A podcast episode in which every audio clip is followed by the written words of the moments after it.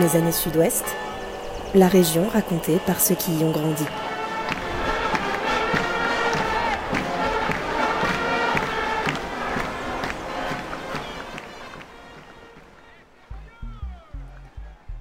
Nous sommes le 1er juillet 1940. Il est 23h à Bordeaux quand l'horloge de la cathédrale est avancée d'une heure. La ville, occupée depuis trois jours, passe à l'heure allemande. Notre invité du jour a alors presque trois ans. Il vit au cœur de Bordeaux avec ses parents. Nous sommes le 27 août 1944. Les Allemands quittent Bordeaux. Ils ont perdu la guerre. Notre invité du jour a 7 ans. Il a échappé de peu à une mort certaine et vit caché sous une autre identité dans la campagne bordelaise. Ses parents, juifs, sont morts déportés. Je suis Maud Rieux et aujourd'hui le neuropsychiatre Boris Cyrulnik nous raconte ses 4 ans et presque 2 mois de son enfance qui le marqueront à jamais. Boris Cyrulnik, donc bonjour. Pour commencer, il y a cette question qu'on pose à, tous nos invités. Si je vous dis le sud-ouest, qu'est-ce que ça vous évoque? Ben, ce qui me vient en tête, c'est un pays où il fait bon vivre. Le sud-ouest évoque pour moi la gaieté, la fraternité, qui existe moins dans d'autres pays. Donc c'est ce qui me vient en tête d'abord. D'accord.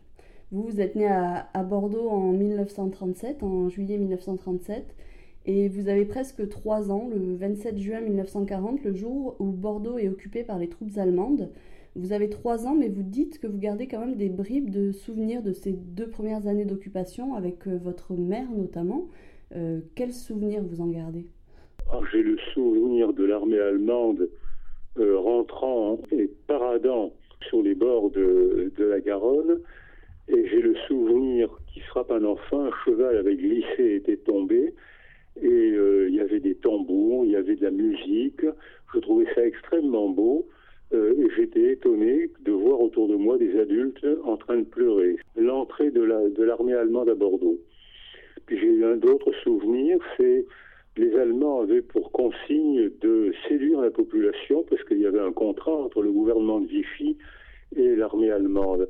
Et donc ils sortaient par deux, sans ceinturon, sans armes, sans casque, avec des bonbons dans les poches. Et j'ai le souvenir qu'un Allemand euh, m'avait donné des bonbons et que ma mère me les avait arrachés des mains et les avait jetés sur euh, l'Allemand. Donc j'avais été euh, émerveillé par le courage de ma mère et j'avais été déçu, bien sûr, par les bonbons qui étaient par terre.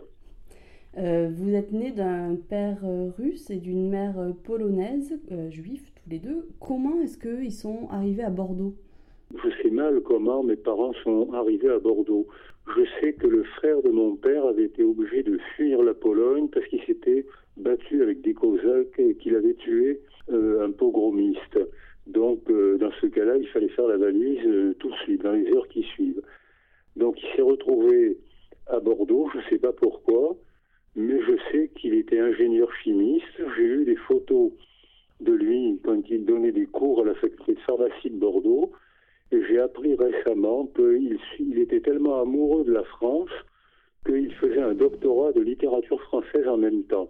C'est lui probablement qui a dû demander à mon père, son frère, de venir à Bordeaux, mais je ne sais pas très bien dans quelles conditions ils sont arrivés. Et je sais mal aussi dans quelles conditions ma mère est arrivée de Pologne à Paris, puis à Bordeaux. En 1942, votre père euh, s'est engagé dans le régiment de marche des volontaires étrangers. Et en juillet, votre mère vous place dans un foyer à la veille de son arrestation. Elle fait ça euh, pour vous sauver. Pendant deux ans, vous serez recueilli dans la famille de Margot Farge, votre institutrice, en plein cœur de Bordeaux. C'est un, quotidien caché qui se durcit au, fil du temps. Il ressemblait à quoi ce quotidien de, petit enfant euh, caché dans une famille? Dans un premier temps, j'avais une famille d'accueil très sécurisante.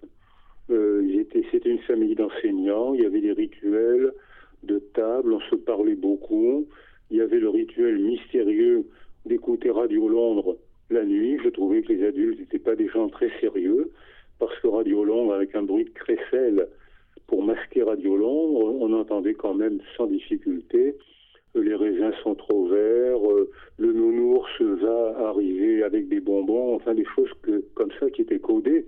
Mais moi, je le prenais au premier sérieux, au premier degré, et je trouvais que les adultes n'étaient pas très sérieux. Donc c'était une famille très sécurisante. Et cette famille est devenue insécurisante, euh, malgré elle, le jour où on m'a dit tu il ne faut plus que tu sortes parce qu'on pourrait te dénoncer. Me dénoncer de quoi? C'était incompréhensible pour moi. Et à ce moment-là, la maison se vidait parce qu'ils étaient enseignants. Et le lundi, la maison se vidait et elle se remplissait à nouveau le samedi. Donc j'étais tout seul, je ne savais pas lire, il n'y avait pas d'école, il n'y avait pas de radio, il n'y avait pas de télé. J'étais tout seul et là, c'est devenu, je n'avais pas le droit de sortir, là, c'est devenu très difficile. C'est aussi euh, une période où euh, on vous a dit maintenant tu t'appelleras euh, Jean Borde ou Jean Laborde. D'ailleurs, vous vous souvenez plus vraiment de, de ce nom qu'on vous a donné. C'est ça. Alors on m'a dit à partir d'aujourd'hui tu t'appelleras Jean Laborde et si tu dis ton nom, tu mourras et les gens qui t'aiment mourront à cause de toi. C'est pas la famille d'accueil qui m'a dit ça, c'est quelqu'un qui venait et qui m'a expliqué qu'il fallait absolument que j'apprenne ce nom, Jean Laborde, euh, qui me cachait, euh, mais que je n'aimais pas parce que c'était pas mon nom, et plus c'était un nom qui me faisait trahir ma famille. Donc j'aimais pas ce nom, mais je reconnais que ce nom m'a caché pendant la guerre. Cette euh, période justement dans, cette famille Farge a duré deux ans et en, 2012 vous avez sorti le livre Sauve-toi, la vie t'appelle dans lequel vous racontez euh, cette enfance et ce livre débute par ces quelques phrases euh, Je suis né deux fois, lors de ma première naissance je n'étais pas là. Mon corps est venu au monde le 26 juillet 1937 à Bordeaux. On me l'a dit, je suis bien obligée d'y croire puisque je n'en ai aucun souvenir. Ma seconde naissance, elle, est en pleine mémoire. Une nuit, j'ai été arrêtée par des hommes armés qui entouraient mon lit. Ils venaient me chercher pour me mettre à mort. Mon histoire est née cette nuit-là. Euh, cette seconde naissance est donc le 10 janvier 1944 et votre arrestation par des soldats. Vous en parlez comme donc une seconde naissance, vous dites même que vous l'avez éprouvée comme une fête. Est-ce que vous comprenez que ça puisse interpeller justement ce terme de fête, notamment pour, euh, pour cette arrestation Oui, bien sûr, j'ai été arrêté par euh, l'armée allemande et la Gestapo française. Je, je devrais même dire j'ai été arrêté, un, par la Gestapo française et deux, par l'armée allemande. Mais l'armée allemande euh, était moins violente et plus discrète que la Gestapo française. Alors c'était un souvenir en pleine confiance et ça a été le point de départ de ma nouvelle vie d'enfant euh, qui n'était plus caché mais qui était condamné à mort. Et euh, quand je me suis évadé, je me suis d'abord évadé tout seul, puis ensuite grâce à l'aide d'une infirmière, Madame Descoubès, et puis ensuite j'ai été pris en charge par toute une série de justes qui me protégeait, mais qui me déplaçait au fur et à mesure de l'armée allemande jusqu'à la libération. Et à la libération, j'ai retrouvé la famille Farge, Margot la Jugie, Marguerite la Jugie et Madame Descoubès. Mais ça signifiait pour moi que être juif condamné à mort euh, était une condamnation à mort, mais je ne savais pas du tout ce que c'était qu'être juif, ni pourquoi on était condamné à mort. Donc ça a été un point de départ difficile dans la vie malgré la protection des justes. Et ensuite, la sœur de ma mère m'a retrouvé quand j'étais dans une institution à Villard-de-Lans. Et là, euh, elle a fait des démarches qui ont été très longues. Je crois que ça a duré deux ans. Et avant que j'ai le droit légal d'aller habiter chez elle, avec elle. Donc c'était un départ dans la vie jusqu'à l'âge de 10 ans qui a été extrêmement chaotique. Et justement, euh, pour revenir à cette arrestation, euh, le 10, 10, euh, janvier donc 1944, vous êtes transporté à la synagogue de Bordeaux. Dans cette synagogue, il y a 227 autres juifs. Quel souvenir vous en gardez de, de, cette synagogue où vous passez quelques jours? Alors, moi, je n'ai pas le souvenir du chiffre. Hein. Le chiffre, je les ai appris au moment du procès Papon. Mhm. Mais avant, je, les chiffres, il y avait du monde. Et moi, quand j'ai été arrêté, je sortais d'un isolement sensoriel qui me protégeait, mais qui était un isolement sensoriel qui est très grave pour un enfant. Et quand j'ai été arrêté, ça a été la fête parce que la vie revenait, je revoyais des gens. Je rentrais dans la synagogue. Euh, dans la synagogue, il y avait beaucoup de couleurs, il y avait beaucoup de gens, il y avait beaucoup de gens qui parlaient. Donc c'est pour ça que j'ai éprouvé un sentiment de fête. J'ai aucun souvenir. Il paraît qu'il y avait des coups de feu tirés. Moi, je n'en ai aucun souvenir. Mais dans la synagogue, ils ont gardé encore le, les, les, éclats du mur arrachés par les balles. Mais moi, j'en ai aucun souvenir. Mais j'ai des souvenirs euh, de gens qui venaient me parler. J'ai les souvenirs de l'infirmière qui venait m'apporter des boîtes de lait condensé. concentré. Euh, ça, j'ai des souvenirs. J'ai le souvenir aussi d'un soldat allemand avec un uniforme noir euh, qui venait s'asseoir près de moi pour me parler. Je comprenais pas l'allemand, mais je comprenais qu'il me parlait de son fils, puisqu'il me montrait une photo d'un enfant qui avait mon âge et il me faisait comprendre que je lui ressemblais. Donc c'était un sentiment d'étonnement et d'absurdité parce que je comprenais que cet homme, que les Allemands voulaient ma mort, me puisque c'était clairement dit, hein, il voulait ma mort et en même temps il, me venait me parler gentiment parce que je ressemblais à son fils. Donc j'ai eu un sentiment d'absurdité que je trouve encore aujourd'hui pour la plupart des guerres et surtout pour le génocide. Et euh, ce sentiment, donc, dans la synagogue, vous parlez effectivement de, presque d'une fête puisque vous retrouvez du monde, mais, il y a une phrase qui vous fait comprendre que vous êtes en danger, c'est ce que vous racontez dans ce livre, euh, Sauve-toi, Sauve-toi la vie t'appelle. Euh, c'est un soldat qui dit On a reçu l'ordre de mettre les enfants dans des wagons scellés, et vous, du haut de vos 6 ans et demi, vous comprenez des wagons salés, et vous vous dites que vous êtes en danger. Et ça vous pousse donc à trouver une solution pour euh, vous enfuir. Comment est-ce que vous avez fait pour euh, échapper à, cette mort certaine? Alors, c'était pas un soldat, c'était des gens en civil, probablement des administratifs, ou qui venaient évaluer le nombre de gens qu'ils auraient à transporter dans les trains et dans les cars. Et c'était pas des soldats. Quand, l'un d'eux a dit on, va les, on doit les mettre dans des wagons scellés. Et moi, je ne connaissais pas le mot scellé, mais je connaissais le mot salé. Et je en ai conclu que c'était une torture. Donc il fallait absolument que je m'échappe. Mais avant, euh, l'énoncé était clair. Hein. il, y avait une, il y avait deux tables à l'entrée de la synagogue et un officier allemand, euh, comme dans les mauvais films, avec une badine euh, qui orientait vers une table ou vers l'autre, selon l'apparence physique. Et j'entendais dire autour de moi, il y a une table, il faut dire qu'on est malade, euh, parce qu'on sera soigné et on va échapper à la mort. Et d'autres au contraire qui disaient, mais nous au contraire, si on dit qu'on est malade, on va être tué tout de suite. Donc pour moi, j'entendais clairement qu'on allait être tué. C'était pas, c'était clairement dit. Et il y avait cet officier qui orientait vers une table ou vers l'autre. Alors je décidais de m'échapper. Donc j'ai suivi des jeunes qui faisaient comme moi, ils regardaient, ils furetaient partout pour chercher à s'échapper, mais c'était pas possible. Et puis au moment où on a reçu l'ordre de vider la synagogue, qui était, il y avait des barbelés partout, il y avait des contrôles incessants, il y avait des, des gens qui, des soldats qui criaient des ordres. J'ai pas un souvenir de terreur j'ai un souvenir de vie, de vie qui revenait. Mais quand je, savais qu'on allait nous tuer, donc il fallait que je m'échappe, et j'ai été dans les toilettes, et qui ont été refaites probablement depuis, puisque je les ai revues. Mais il y avait, les toilettes étaient étroites, j'ai pu me grimper en mettant le dos d'un côté et les pieds contre euh, peut-être le tuyau qui menait à la réserve d'eau, et je me suis coincé entre la réserve d'eau et le plafond, le dos d'un côté et les pieds de l'autre. Et quand j'ai attendu comme ça, confortablement, j'ai été étonné que je n'ai pas eu besoin de faire un effort. Et quand euh, j'ai entendu le silence, je me suis laissé tomber et je suis sorti et la synagogue était vide. Il y avait des hommes en civil, probablement de la Gestapo, qui parlaient et aucun n'a cherché à m'attraper. Ça m'étonnait beaucoup. Et il y a quelques jours seulement, j'ai compris en lisant un autre article du Sud-Ouest, Alice Renouille, une dame qui avait été aussi arrêtée euh, chez elle et qui était dans cette synagogue et qui avait été mise ailleurs. Euh, elle s'apprêtait à monter dans les cars qui menaient vers Saint-Jean, donc au Drancy, Auschwitz, et euh, quelqu'un est arrivé et a dit c'est pas la peine, ne bougez pas, on a le nombre suffisant. Mais ça, je l'ai appris il y a quelques jours par un, par un article du Sud-Ouest d'ailleurs.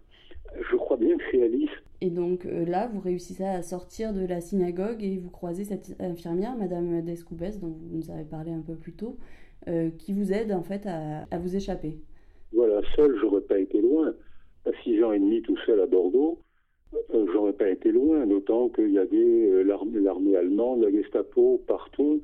Il y avait des cordons de barrages faits par des, alors, je suis pas sûr de ça, mais il me semble que c'était des miliciens qui faisaient des cordons de barrage. Mais j'en suis, j'ai une image comme ça, mais la mémoire traumatique n'est pas toujours fiable. Euh, ce qui a été vérifié, c'est que il y avait des cars qui nous emmenaient vers la gare Saint-Jean, Drancy, Auschwitz. Voilà, ça c'est certain, il y a des archives. Moi, ce qui est dans ma mémoire et ce qui a été vérifié, confirmé par Madame Descoubès, c'est que quand je suis sorti, elle m'a fait, j'étais tout seul, elle m'a fait signe euh, de plonger. Alors je croyais que c'était une ambulance, mais euh, elle m'a dit que c'était une camionnette qui avait été réquisitionnée euh, parce que Madame Moline, qui a épousé M. Blanchet, que j'ai retrouvé ensuite, et j'ai même établi des relations amicales avec M. Blanchet et avec ses, enfants, et Madame Moline, Madame Blanchet confirme qu'elle avait reçu un coup de crosse, donc elle était en train, elle avait, elle était éventrée, et elle était en train de mourir par terre. Et comme il y avait une convention entre l'armée allemande et le gouvernement de Vichy pour séduire la population, ils, ne pouvaient pas laisser mourir par terre une dame qui venait d'éventrer. Donc ils avaient réquisitionné une camionnette. Dans ma mémoire, c'était une ambulance parce que c'était logique. C'était logique, mais c'était pas vrai. Et Madame Descoubès m'a fait signe et j'ai plongé sous le corps de Madame Blanchet en train de mourir. Et euh, on a été les deux survivants de la rafle, du moins les deux survivants immédiats de la rafle. Elle parce qu'elle a été à l'hôpital où elle a été recousue et elle n'est pas morte, et moi qui a été placé d'abord dans une euh, université de droit pour me cacher, puis ensuite dans une série d'institutions où là la mémoire est incertaine parce que ça changeait tout le temps, ça changeait. Vous avez été aussi euh, recueilli par des, familles à Pandora ou à, Castillon-la-Bataille. Et vous êtes donc resté caché jusqu'à la libération. Vous étiez à Castillon-la-Bataille le jour de la libération. Est-ce que vous vous en souvenez de cette journée-là? Je pense bien. C'était pas des familles, c'était des gens. Oui, c'était des familles, si vous voulez. Il y a un instituteur qui m'a caché à Castillon-la-Bataille, Monzi, Monsieur Monzi, M-O-N-Z-I-E j'ai retrouvé son fils qui m'a confirmé que euh, j'étais caché chez lui. Je n'ai aucun souvenir du fils, mais lui a des souvenirs de moi. Parce que pour lui, c'était un événement qu'il avait reçu la consigne de ne pas dire que j'étais caché. Et puis il y a eu monsieur, ah, qui était aussi un instituteur. La faille. Comment vous dites La faille Ah voilà, ben, heureusement vous êtes là. Hein. J'étais caché chez lui au moment de la libération de Castillon. Et ça, j'en ai un souvenir clair, notamment parce que dans l'école où il était, euh, je crois qu'il était directeur d'école, les Allemands avaient réquisitionné l'école et moi j'étais caché à cette école. Donc j'avais pas, j'allais pas en classe, mais j'avais un lit de camp dans un couloir. Donc cet institut, Monsieur Lafaille prenait un risque énorme, surtout que les Allemands m'avaient vu jouaient avec moi euh, dans la cour d'école. Euh, J'ai le souvenir des Allemands triomphant à Bordeaux, rentrant à Bordeaux j'ai le souvenir des Allemands en réquisitionnant l'école et mettant des barrages sur les routes. J'en ai un souvenir très clair. Et nous parlant brutalement, parce que c'était les soldats, et qu'ils euh, ne permettaient pas tout. Ils exécutaient les ordres. Et j'ai un souvenir de la même, des mêmes Allemands, cette fois-ci emprisonnés par une coordination de résistants et je crois bien que c'est les résistants qui ont obtenu la reddition de, l'armée allemande, c'est pas l'armée française.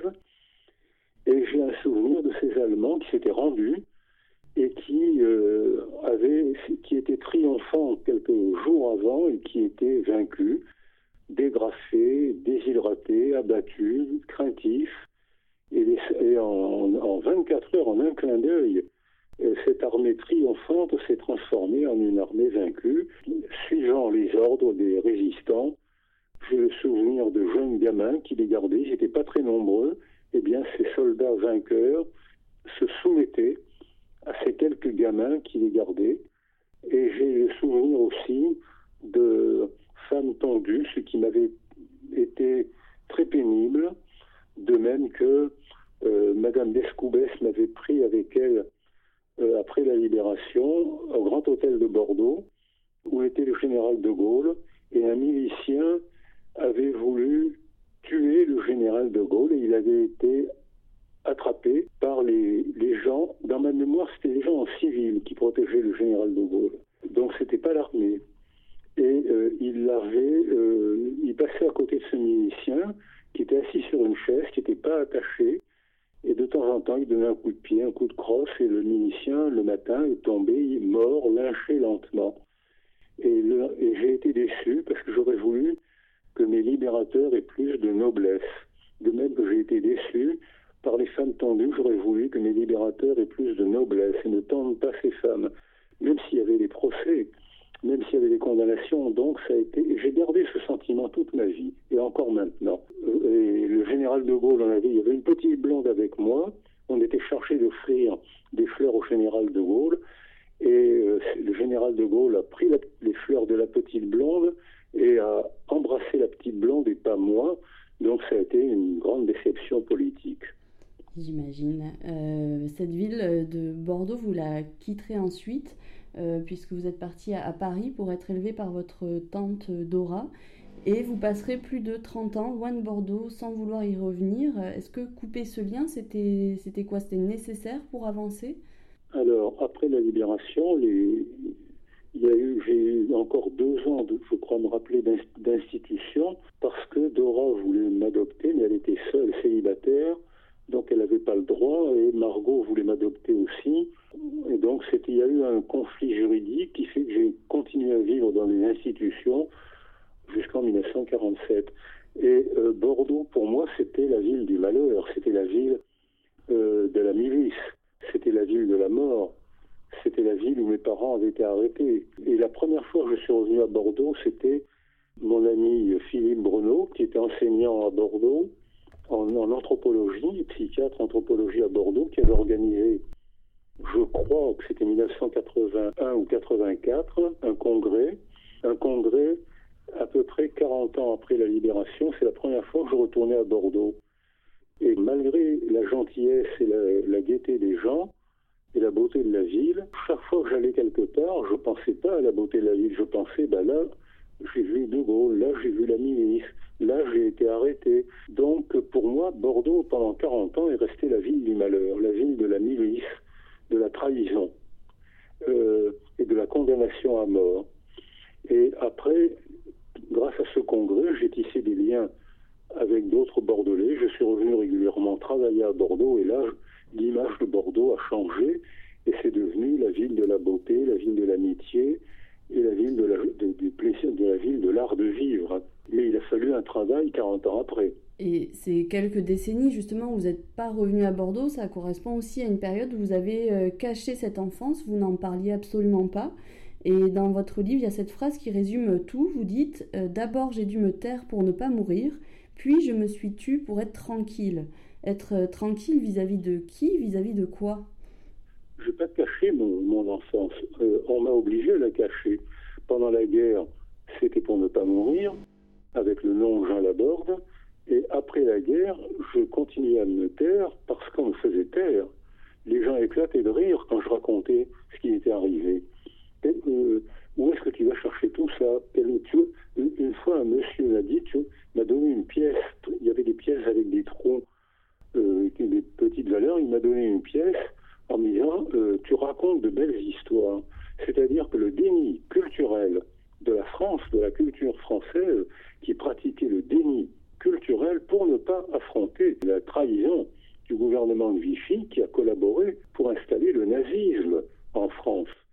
Donc ce, déni culturel français m'a fait taire. Moi j'aurais bien voulu en parler normalement, mais je ne pouvais pas en parler normalement puisque les gens ne me croyaient pas ou même éclataient de rire. Donc c'est pas moi j'aurais j'aurais aimé en parler normalement, mais d'abord on ne peut pas parler normalement de ces choses-là et en plus, la culture du déni. Alors, je critique pas la culture française, il fallait se reconstruire. Et puis, la France était blessée. Elle était blessée par la honte de la défaite de l'armée française en 40, où le régiment des volontaires étrangers, où était mon père, est le seul régiment qui a combattu contre l'armée allemande. C'était le régiment Ficelle, où je crois, je ne suis pas sûr des chiffres, mais je suis sûr de l'ordre de grandeur, euh, sur 11 000 soldats, 7 000 ont été tués. Mais c'est le seul régiment qui a ralenti l'avancée de l'armée nazie, de l'armée allemande. Moi, j'aurais aimé en parler. La culture française avait besoin du déni pour euh, ne pas déprimer et pour se remettre à construire. La première honte, c'était l'armée française qui, avait été incroyablement vaincue. Et la deuxième honte, c'était la collaboration pour installer le régime nazi en France avec euh, Laval et Pétain qui devançaient les ordres nazis avant même que les ordres soient arrivés. Les juifs français et les enfants ont été arrêtés sans ordre du, du nazisme. Donc c'était une honte, une double honte. Et les Français, pour se remettre à se reconstruire, avaient besoin de pratiquer le déni. Et mon souvenir des années d'après-guerre, c'était une très grande gaieté. On dansait dans les rues, il y avait une très grande solidarité, il fallait reconstruire. La CGT demandait euh, de faire des heures supplémentaires et de faire, de travailler gratuitement le week-end pour remettre en place l'électricité. On dansait dans les rues, on chantait dans les trottoirs. Il y avait des films que, j'allais voir avec passion qui glorifiaient la résistance française, qui a existé bien sûr. Mais le fait de glorifier les 220 000 résistants permettait de mettre à l'ombre la collaboration. Donc la culture, par son déni, et il a fallu Paxton, il a fallu le procès Papon pour lever le déni et oser affronter le passé. Donc c'est tout ça qui m'a fait taire. Moi j'aurais bien aimé ne pas me taire et en parler normalement, même si on ne peut pas parler normalement de tels événements. Vous êtes euh, maintenant euh, psychiatre euh, avec au cœur de votre travail la notion de résilience, cette capacité à surmonter les traumatismes, à se reconstruire et à avancer. Finalement, est-ce que vous êtes vous-même votre meilleur sujet d'étude? Je ne suis pas un bon exemple de résilience parce que je n'ai pas tout réglé et parce que je n'ai pas été aidé. Je n'ai pas touché de bourse. Euh, pour faire mes études. J'étais, parce que ma famille d'accueil n'était pas très au courant, parce que les lois ont mis longtemps à apparaître, parce que mes parents n'étaient pas morts, ils étaient disparus. Donc j'avais pas de dossier complet. Ensuite, parce que d'autres raisons que je ne pourrais pas dire dans un journal qui en public pour d'autres raisons, je, n'ai pas touché de bourse jusqu'à pendant très longtemps. C'est seulement à la fin de mes études que j'ai touché une bourse ça m'a aidé quand même à préparer l'internat mais euh, le reste, j'ai dû le faire en travaillant, pour des raisons administratives et pour d'autres raisons. Je ne suis pas un bon exemple de résilience, et parce que je n'ai pas tout réglé.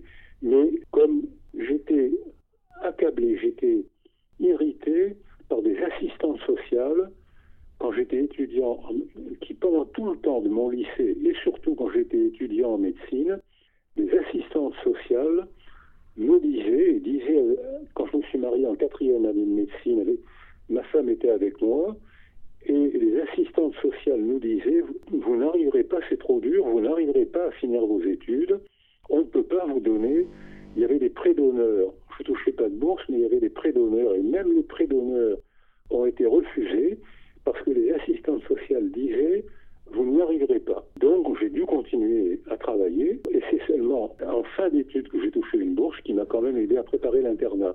Mais j'étais révolté et quand toute ma carrière professionnelle, quand j'entends encore, je l'ai entendu il n'y a pas longtemps encore, euh, ces enfants, il ne faut pas qu'ils fassent d'études, ils ne peuvent pas s'en sortir.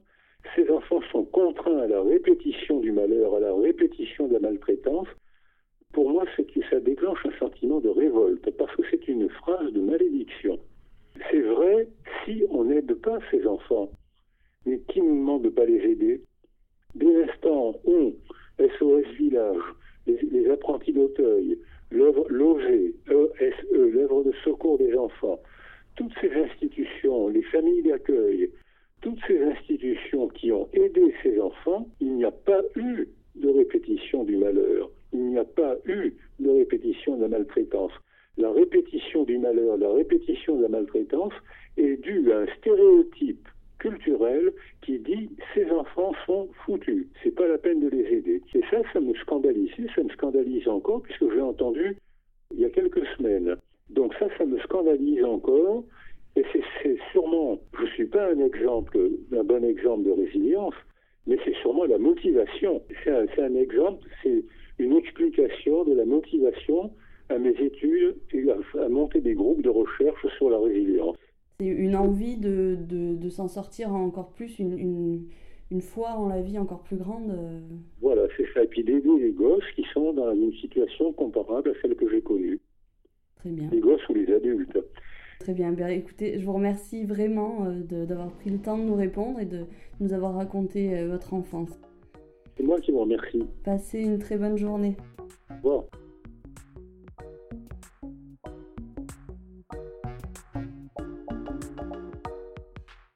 Vous venez d'écouter Mes années Sud-Ouest, le podcast estival de la rédaction.